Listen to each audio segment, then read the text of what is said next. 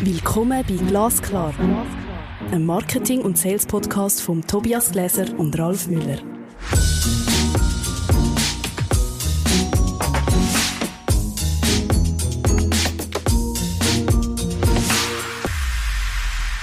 Glücklich verkaufen. Was haben Sales Skills mit Mindset zu tun? Mit Marianne Hochstrasser, Coaching, Training, Keynote Speakerin. Marianne, schön, dass du da bist. Hallo Ralf, ich freue mich sehr, dass ich da sein darf. Hallo Tobias. Cool, bist du da. Wenn das freut. ja, ich mich auch. Willst du ganz zum Anfang kurz was zu dir sagen? Ja, klar, sehr gern.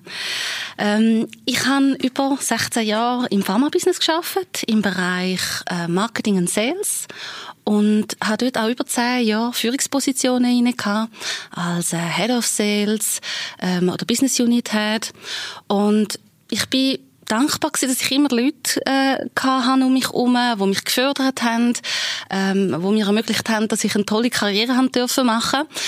Ich habe dann allerdings an einem gewissen Punkt gemerkt für mich, dass es nicht mehr mein Weg ist. Und ähm, es ist natürlich dann dort noch nicht so ganz klar gewesen für mich, wo der Weg soll hingehen. Ähm, ich bin dann so durch einen richtigen Prozess durchgegangen, habe mich auch selber coachen lassen. Und heute bin ich eben, wie du vorhin gesagt hast, äh, im Bereich Coaching, Training und Keynote Speaking tätig. Und mir geht es immer darum, äh, in meiner Arbeit, dass ich Menschen und Teams dabei helfe, noch erfolgreicher zu werden und vor allem auch ganz viel Freude bei ihrem täglichen Tun zu erleben. Was ist dir in einem Coaching besonders wichtig? Oder du hast wahrscheinlich auch gewisse Erfahrungswerte, dass es greift, dass mhm. Veränderung stattfindet mhm. und vielleicht auch so ein Marketing- oder ein Sales-Team vor allem Orientierung findet. Was mhm. sind so deine Learnings oder deine Erfahrungswerte in mhm. dem Kontext? Ja, genau.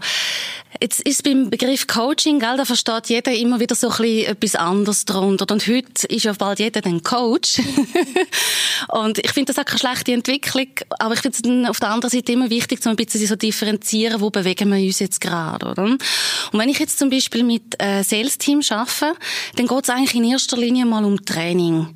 Ich tue ihnen äh, Verkaufsskills vermitteln, wo sie ab dem nächsten Tag können anwenden wo ihnen helfen, äh, zum Beispiel in der Bedarfsanalyse oder äh, in der Einwandbehandlung oder im Abschluss oder durch den ganzen Verkaufsprozess durchgehen wir vielleicht je nachdem mal.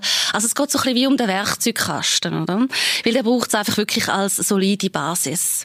Und auf das auf setze ich dann gern so Techniken auch vom Coaching, eben auch gerade äh, in, in äh, Trainings mit Sales-Leuten, ähm, wo ich ihnen hilf, so ein bisschen die limitierenden ähm, ja, Blockaden oder einfach limitierende Denkmuster, könnte man auch sagen, ähm, die können überspringen, dass sie aus dem Werkzeugkoffer, wo sie haben, wirklich gut können Gebrauch machen Braucht denn jedes Sales-Team so einen Entwicklungsraum? Also braucht eigentlich jedes Sales-Team ein Coaching, um vorwärts zu kommen?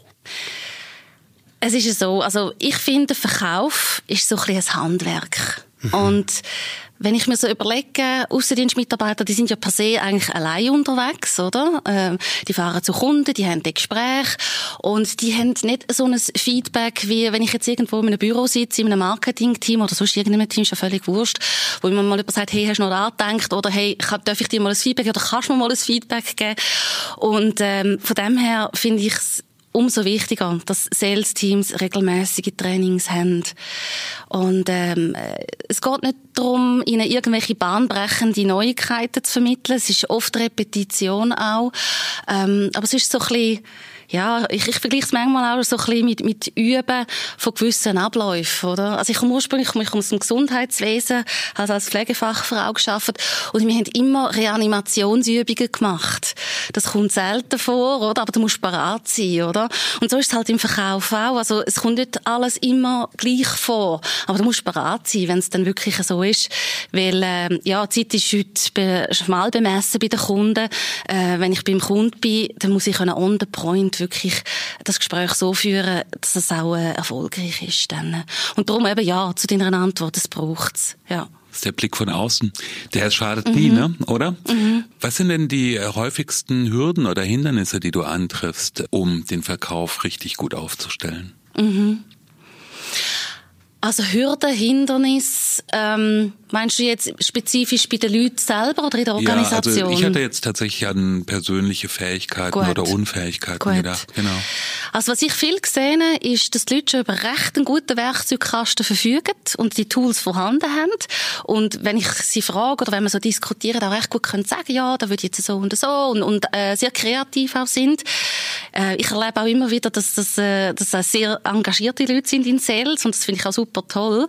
Äh, die wollen wirklich äh, Abschlüsse verkaufen, also dem liegt es eigentlich in der Regel nicht, oder? Was, was eher die Herausforderung ist, wenn es dann wirklich beim Kunden stattfindet, das Gespräch, ähm, ja, dass es dann eben manchmal auch so zu gewissen limitierenden Denkmustern kann kommen. Also ich gebe euch mal ein Beispiel. Also wenn ich mir selber sage, ich will, ähm, äh, ich, ich, ich bin ein Bittsteller äh, bei meinem Kunden äh, als Verkäufer. Ich bin immer ein Bittsteller, oder? Das kann sich dann ganz unterschiedlich natürlich zeigen, so, so ein Denkmuster. Dann habe ich vielleicht Mühe, in der Bedarfsabklärung wirklich die Fragen zu stellen, wo ich eigentlich weiss, die sind wirksam und die wollte ich eigentlich stellen, aber ich habe so eine gewisse Zurückhaltung, oder? Oder wenn ich mir äh, sage, ich will keine aggressive Verkäuferin sein, dann kann es sein, dass ich eben im Abschluss gleich nicht so in reingehe, wie ich eigentlich weiss, ich könnte, oder? Und ja, an diesen Themen arbeite ich dann mit den Leuten. Und wie gesagt, also mir geht es immer zuerst darum, die solide Basis ähm, äh, zu legen mit der Technik. Also so die Mindset-Arbeit ist eigentlich ähm, das Käse auf dem Kuchen und sicher nicht mit dem fangen wir sicher nicht an. Also wir brauchen mal wirklich solide Werkzeuge. Dann auch. Also dem Entwicklungsraum ja. findet sowohl Skill-Training statt, genau. vielleicht auch Erfahrungsaustausch, der sehr praktisch genau. wahrscheinlich ist, ähm, aber eben auch Mindset-Veränderung. Genau. Oder genau. Wie geht man an das an? Ja, das ist eine ganz gute Frage. Also das allererste ist mal äh, das Bewusstsein dafür zu schaffen. Wenn ich weiß, ich, ich habe da so ein Denkmuster, wo mich so ein bisschen zurückhaltet, dann bin ich schon mal aufmerksam auf das. Und dass man es mal thematisiert, dass die Leute sich selber mal so ein bisschen beobachten und einfach mal schauen, was ist so um und was könnte da noch sein, wo ich eigentlich gerne mal so ein bisschen daran arbeiten würde.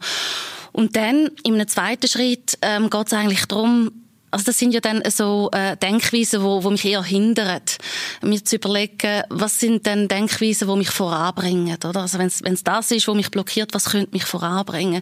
Also dass ich mir eine ein, ein Denkweise aufbaue, wo ich mir dann am Anfang so ein bisschen wie ein Mantra sage natürlich und irgendwann geht mir das dann so ein bisschen im Fleisch und Blut über und meistens sind das natürlich dann so Prozesse, die brauchen ein bisschen länger. Also ich kann nicht eine Denkweise von heute auf morgen ändern. Aber wenn ich mir dessen bewusst bin, dann bin ich schon mal auf einem guten Weg, um zu sehen, hey, ähm, ja, da gibt's für mich eigentlich noch mehr Möglichkeiten. Da kann ich für mich noch mehr rausholen und für meinen persönlichen Erfolg. Und es ist eh so, es macht dann auch mehr Spass, oder? Wenn du im Sales so die, vielleicht sind das stereotypische Bilder, mhm. Einzelkämpfer, ja. oder? Oder? Wir kämpfen gegeneinander, möglichst wenig teilen. Ich bin der Super Champion, ich weiß, wie es geht. Ähm, wie bricht man das? Oder, oder findet das überhaupt heute in der, in der Arbeitsrealität noch statt, dass Sales Einzelkämpfer mhm. sind? Also man sieht es zum Teil noch. Äh, es ist einfach nicht mehr erfolgreich heute, oder? Also früher hat das funktioniert, aber heute ist es einfach nicht mehr erfolgreich. Ich kann es machen bis zu einem gewissen Grad und dann äh, ja, fällt mir halt einfach der Support, oder? Von, von Kollegen und Kolleginnen. Ähm, also ich sage immer, äh, Sales ist ein Teamsport, weil sonst wird es einfach nicht, nicht wirklich erfolgreich am Ende, oder? Und es kann auch echt entlastend sein für Verkäufer und Verkäuferinnen, um zu sehen, ich muss nicht alles alleine machen. Manchmal ist das auch so ein bisschen ein, Denkweise, wo man sich angeeignet hat, hey, ich muss letztendlich schauen, dass es bei einem Kunden läuft, oder? Aber ähm, das, das stimmt eigentlich nicht. Also ich darf mir den Support holen und kann dann durch das am Kunden äh, den Strauß vom Angebot noch ein bisschen grösser machen und, und bin erfolgreicher und auch dort äh, macht es einfach wieder mehr Spaß. Es braucht wahrscheinlich wie so die Erkenntnis, dass ich über Teile mehr kann gewinnen ja. als dass ich irgendetwas verliere. Ja. Also ich finde es besonders spannend, irgendwie, ich weiß gar nicht, ich habe ein Meeting bei einem Key-Account und ich habe vorher das mit meiner Kollegin spiegeln und sage, hey, was könnte eine gute mhm. Strategie sein, um dort hinzugehen, mhm. oder? Also ich glaube, das, das, das gibt doch unglaubliche mhm. Power nachher auch, bevor mhm. man dort drin hineingeht. Ja, absolut. Absolut. Und einfach auch dort nochmal die Aussicht zu haben. Jetzt äh, gerade das äh, Trainingsprogramm für eine, eine grosse Firma äh, mir zusammengestellt, wo dann im März losgeht. Und ich werde ganz gezielt mit Accountability Partners arbeiten. Ähm, äh, einfach die Idee mal natürlich ähm, aufbauen und, und vermitteln und, und wenn die Leute mal begriffen haben auch eben, und gesehen, was das alles bringt. Äh, eben kurz das Telefon, hey, look, ich gehe zu Kunde XY und ich habe mir das und das überlegt. Kannst du mir schnell sagen, was du denkst und, und einfach mal schnell Feedback geben? Äh, Gibt es noch irgendetwas, was ich vergessen habe oder hättest du noch irgendeine zündende Idee für XY? Äh, wenn du das mal angefangen hast, hörst du es nicht mehr auf, oder? Ja, voll, absolut. und ist es das, was Verkäuferinnen glücklich macht? Ja, ähm, was sie glücklich macht, also ist sicher der Erfolg macht zu einem gewissen Grad glücklich, oder? Und wir wissen ja heute, glückliche Verkäufer, die äh, machen mehr Verkaufsabschlüsse, also 13 Prozent mehr Verkaufsabschlüsse sehen Also heute haben wir halt Daten in so Bereichen auch, das ist spannend. Äh, es sind nicht mehr einfach nur Thesen. Äh, und der Erfolg ist sicher ein Teil von dem, wo mir auch wieder antreibt, zum noch mehr machen. Auf der anderen Seite, was ganz wichtig ist, ist einfach auch, ähm, einen klaren Anker zu haben. Und das ist nicht nur für äh, Verkaufsleute wichtig, das ist eigentlich grundsätzlich für alle Menschen ja zentral. Also warum mache ich das jeden Tag, was ich eben mache? Ähm, also mein, mein, mein persönliche Warum, äh, das zu finden und mich mit dem auch immer wieder können zu connecten, äh, finde ich jetzt bei Verkäufern besonders wichtig, weil du hast immer auch wieder äh, ja, harte Zeiten, wo du merkst, es läuft auch nicht so, wie du dir das vorstellst, oder Mitbewerber ist super stark im Markt und so weiter, oder? Und mich dann dort können zu verbinden mit dem, ähm, genau, hilft mir natürlich dann auch, äh, so schwierige Zeiten dort können durchzugehen. Also das Verkaufsteam muss glücklich sein oder eine Verkaufsorganisation mhm. oder Individuen, Individuen, äh, die in einer Organisation sind, kannst du ein bisschen projizieren. Also, mhm. es hören uns ja Head of Sales oder ja. CSOs äh, dazu, oder die, die Marketing insgesamt um sich haben. Wie muss denn so eine zukunftsweisende Sales-Organisation aussehen? Also, oder? Mhm. Ich, ich stehe jetzt im Heute, ich möchte die Zukunft entwickeln. Was mhm. sind denn so Indizien oder so ein bisschen Orientierungspunkte, die du kannst geben, die dann sollte es gehen, mhm. dass du eine mhm. Relevanz noch in ja. der Zukunft spielst? Ja. Also meine Erfahrung und meine Meinung dazu ist, ist mal einfach im Kern, oder, von, von Sales. Gott für mich Sales heute und in Zukunft noch viel mehr noch mehr weg von dem Push hin zum Pull. Also früher hat man riesen Armaden von Außendienstmitarbeitern rausgeschickt und, und die sind überall umgeschwirrt und, und haben eigentlich ihre äh, viel Rausch oben abgebettet und das ist es dann gewesen. Und, und heute funktioniert das natürlich nicht mehr und das wird in Zukunft noch viel weniger funktionieren. Also wir haben es heute mit einem, äh, mit einem informierten Kunden zu, wo auch ganz gezielt Termine vergibt an Außendienstmitarbeiter und nicht einfach irgendwie endlos Zeit hat. Also äh, da muss ich zuerst schon mal irgendeinen Bedarf können generieren und, und eben schon rein mal mich schon nur in die Bedarfsebene mich dorthin bewegen und dann bin ich eben nicht auf dem Push, sondern auf dem Pull, oder? Und ähm, ja, das glaube ich ist, ist zentral und die Einbettung ähm, Sales und Marketing äh, und dann alles, was andere, äh, andere Funktionen und Rollen auch noch dazu gehört, je nach Firma. Ähm, das ist vor allem Sales Marketing, es ist heute schon das Thema und ich glaube in Zukunft noch viel mehr. Also das muss für mich wie Zahnrädchen ineinander hineingreifen. Und das fängt eben an eben mit einem gemeinsamen äh, Purpose. Warum machen wir äh, jeden Tag das, was wir machen? Und auch mit gemeinsamen Zielen. Und ich sehe es heute immer mal wieder ab und zu noch, dass die getrennte Zielsetzungen haben und das ist eigentlich schon der Anfang vom Problem, oder? Mhm. Der eine wird auf dem gemessen, der andere wird auf dem gemessen und, und dann fange ich an nur noch für mich zu schauen und dann ist die Teamwork halt schon nicht so da, wie er eigentlich ähm, sollte sein. Und ja, ich, ich denke mir auch, eben, wenn man jetzt so ein bisschen mehr in die Sales-Funktion hineingeht, also heute wissen wir, dass ein, äh, auf Studienbasis, oder, dass die emotionale Intelligenz mit der Verkaufsperformance zusammenhängt.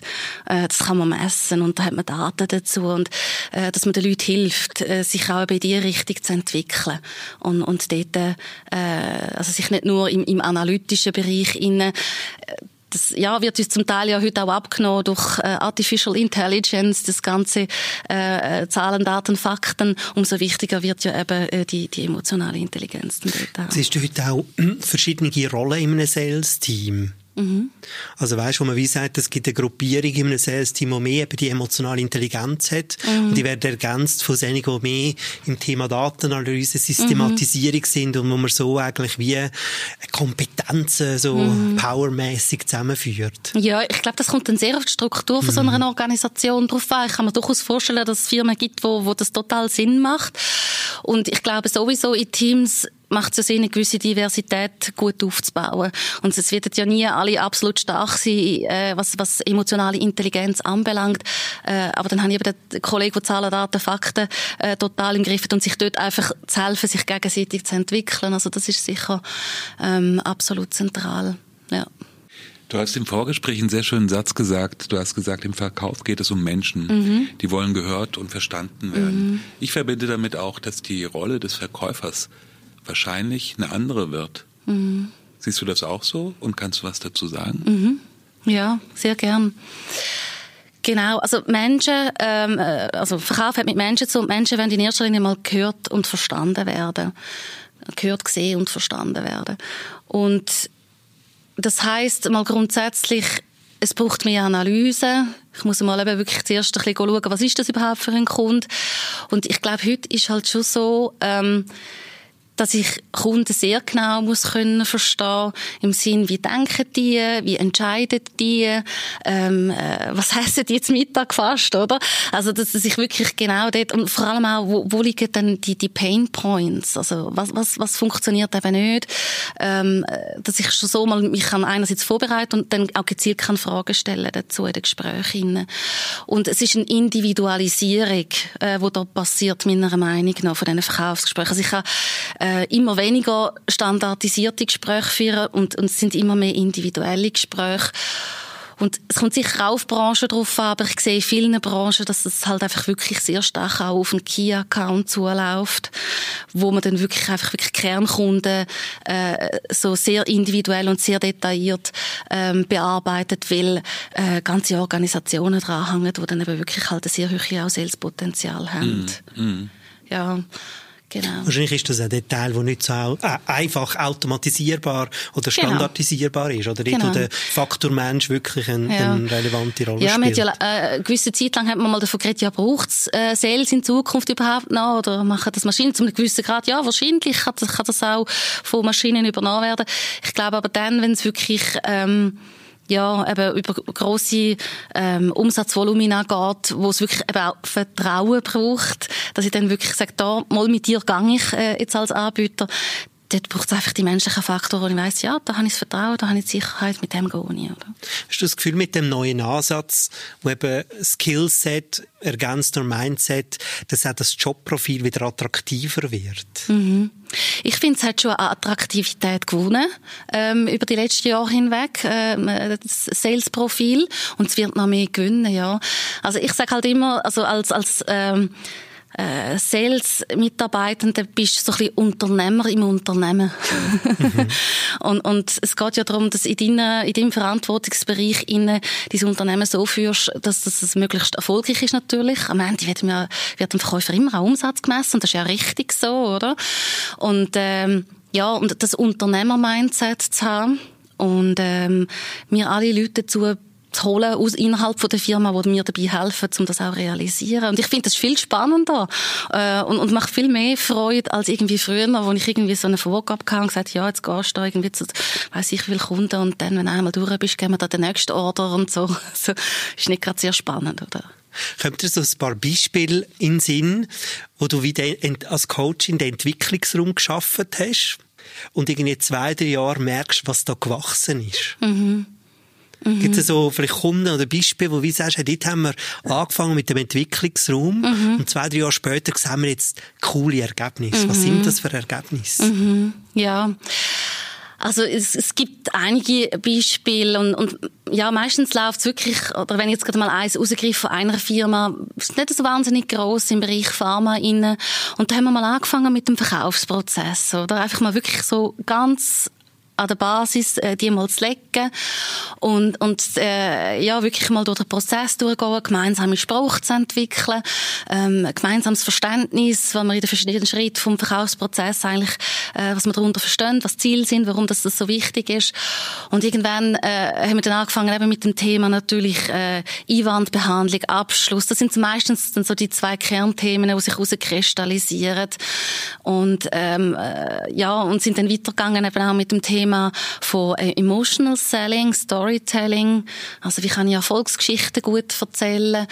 Und ja, was mich dort immer begeistert, ist ich führe so Trainings immer in der Diskussion, wenn du mal merkst, hey, das alles, was wir diskutiert haben, hat eigentlich schon mal gut gegriffen. Und die Leute fangen an, selber schon weiter zu bauen, hey, was könnte ich denn dort noch und was könnte ich denn da noch? Plus, so die Offenheit dafür zu sehen, es ist eigentlich noch viel, viel mehr möglich. Und, ähm, ja, dann eben auch so ein, so ein ganzes Team, das sich eigentlich vorwärts bewegt in diesem Bereich und sich auch gegenseitig challenged und unterstützt. Also das äh, hat sich jetzt auch da gerade bei dieser einen Firma sehr schön entwickelt. Und, und so das gemeinsame Verständnis dann auch, wo äh, einem treibt, ja. Beziehungschampion, das ist auch noch ein Wort, das mhm. in unserem Vorgespräch mhm. gefallen ist. Was mir gut gefallen hat, also ich hatte vorhin auch den Gedanken, vielleicht geht es bei dem Verkäufer, die neue Rolle ist vielleicht eher, dass er ein Ermöglicher ist, mhm. als dass er mir etwas ähm, mich versucht von etwas zu überzeugen, genau. vielleicht eher danach zu, nachzufassen, was will denn mein Kunde eigentlich erreichen? Mhm. Und möglicherweise ist die Vorstellung, die er von dem Gegenstand oder von dem von der Dienstleistung, die er einkaufen will, verändert sich möglicherweise genau in diesem mhm. Gespräch, in diesem Gespräch, wo es um Ermöglichung geht. Mhm. Ja, das ist ein sehr gutes Stichwort, Ermöglicher und Ermöglicherin zu sein. Ähm, einer von meinen Lieblingssätze in Trainings ist auch, also im Verkaufen geht es nicht darum, jemanden von etwas zu überzeugen, sondern Menschen dabei zu helfen, Probleme zu lösen und, und Ziele zu erreichen. Und ähm, das ist noch spannend, was passiert, oder? Wenn man es so sieht, also eben, ich bin Ermöglicher, wie du auch gerade so schön gesagt hast, und ich helfe äh, Menschen, Probleme zu lösen und Ziele zu erreichen. Äh, das hat eine ganz andere Energie, als wenn ich rausgehe und, und mir sage, ich muss verkaufen, ich muss verkaufen, ich muss verkaufen. Das hat enorm viel Druck, oder?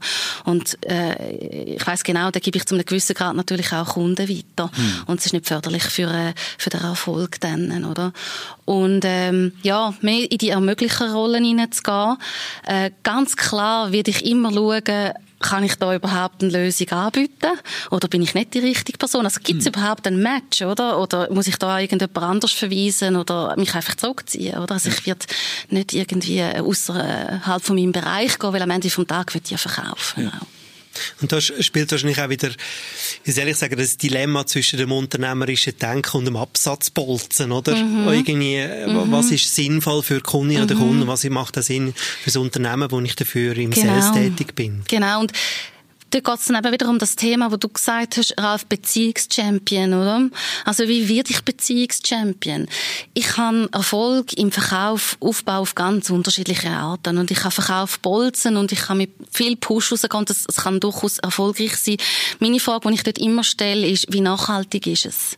Gerade wenn ich mit einem Kundenklientel äh, zu tun habe, wo, wo es dann immer eben auch wieder um Upselling geht, oder?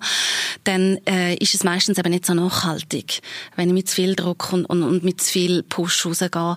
Ähm, und ja, ähm, äh, vielleicht zu wenig verstehen, was eigentlich wirklich auch das Thema ist. Mhm.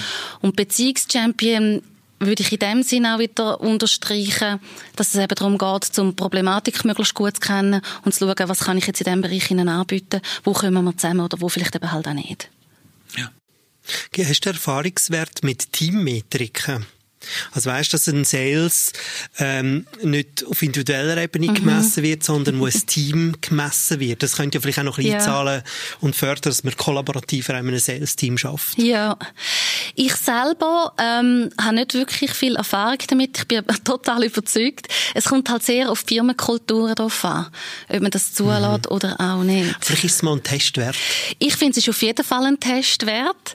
Ähm, ich habe in meiner Tätigkeit auch viel so die, die, die klassischen äh, KPIs, Key Performance Indicators Challenge von, von Aussendienstmitarbeitern oder also wie viel Kontakt hast du jetzt pro Tag gemacht, Abdeckung, Frequenz oder also ich finde, das sind keine schlechten Parameter. Die Frage ist, ob die sich dann immer so gut eignen, um, um die Leute challengen.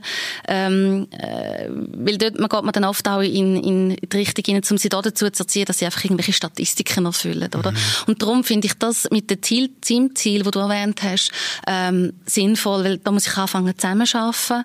Ähm, äh, da geht es nicht mehr einfach nur um mich, und ähm, mich einfach den Teamgedanken nochmal mehr damit fördern. Ich weiß nicht, ob es immer unbedingt nötig ist, dass man die Teamziele setzt, ob es dann immer auch noch irgendwie Team-Incentive sein ähm, Ich bin eigentlich äh, recht ein Fan davon, zum, zum die Sachen einfach behalten und den Leuten einfach gut aufzusagen, hey, es ist erfolgreich, probieren es aus und, und äh, sie mit ihrem eigenen Erfolg dann eben entsprechend zu überzeugen. Ähm, aber eben, ich habe es am Anfang schon gesagt, also dass, dass die Ziele jetzt nicht irgendwie diametral auseinandergehen, das ist irgendwie wie die Basis, finde ich, ja. Basis von unserem Podcast ist Deep Dive in Short Time. Und wir sind schon am Ende. Und es tut uns jedes Mal so leid, wenn wir schon am Ende sind, wenn wir so gerne mit dir noch wieder weiterreden. Jetzt hatte ich noch diese eine Frage. Also, Ralf, du hast sie noch. Die letzte. Ja? Ja. Ich habe äh, ich habe letztens habe ich mich mit ein paar Unternehmern getroffen und die sind wirklich sehr sehr stark unter Druck gerade, weil der Markt relativ zusammengebrochen ist. Mhm. Und dann setzen die auf ihre, ihre Sales Teams. Mhm. Was kann ich denn tun, wenn ich so richtig unter Druck bin und mhm. weiß, okay, ich bin der Einzige, der jetzt wirklich oder die Einzige wirklich was ähm, bewegen kann in mhm. so einer Situation, wo Märkte kurzfristig stillstehen. Mhm. Hast du da eine Antwort drauf? So schnell, schnell zum Abschluss ja, genau, noch von der Episode. Das ist eine sehr eine einfache Frage. ich, ich, ich tue sie einfach beantworten und habe nicht den Anspruch, dass ich jetzt da irgendwie das ähm, in aller Komplexität beantworte in dieser kurzen Zeit. Was mir immer wieder so stark entgegenkommt, ist Fokus, Fokus, Fokus ähm, mit dem Sales-Team, das ich dann habe, einen klaren Fokus se setzen, was, was wollen wir jetzt, wo, wo, wo legen wir uns wirklich fest? Und äh, dann schaffen alle wirklich auf dem Thema und in dem Bereich rein, also dass dann nicht jeder noch irgendwo in seine Richtung geht, ähm, ja, und uns wirklich einfach behalten, weil ich glaube, dann kann ich etwas bewegen und sonst, ja, wird es sehr schwierig dann in so einer Situation. Super, das war fast schon eine unfaire Frage. Marianne, herzlichen Dank. Merci vielmals, dass du zu uns in Glasklar Podcast gekommen bist. Hat Danke. Spass gemacht. Mir hat es auch sehr viel Spass gemacht und die Zeit ist im Flug vergangen. Voll. Wenn euch die Episoden auch gefallen haben, tun sie doch teilen mit einer Kollegin oder einem Freund. Ähm, gib uns gerne auch eine Bewertung ab, folge uns unserem Podcast-Channel oder und uns auf Social Media. Danke vielmals euch. Bis zum nächsten Mal. Das ist Glasklar. Ein Marketing- und Sales-Podcast von Tobias Gläser und Ralf Müller.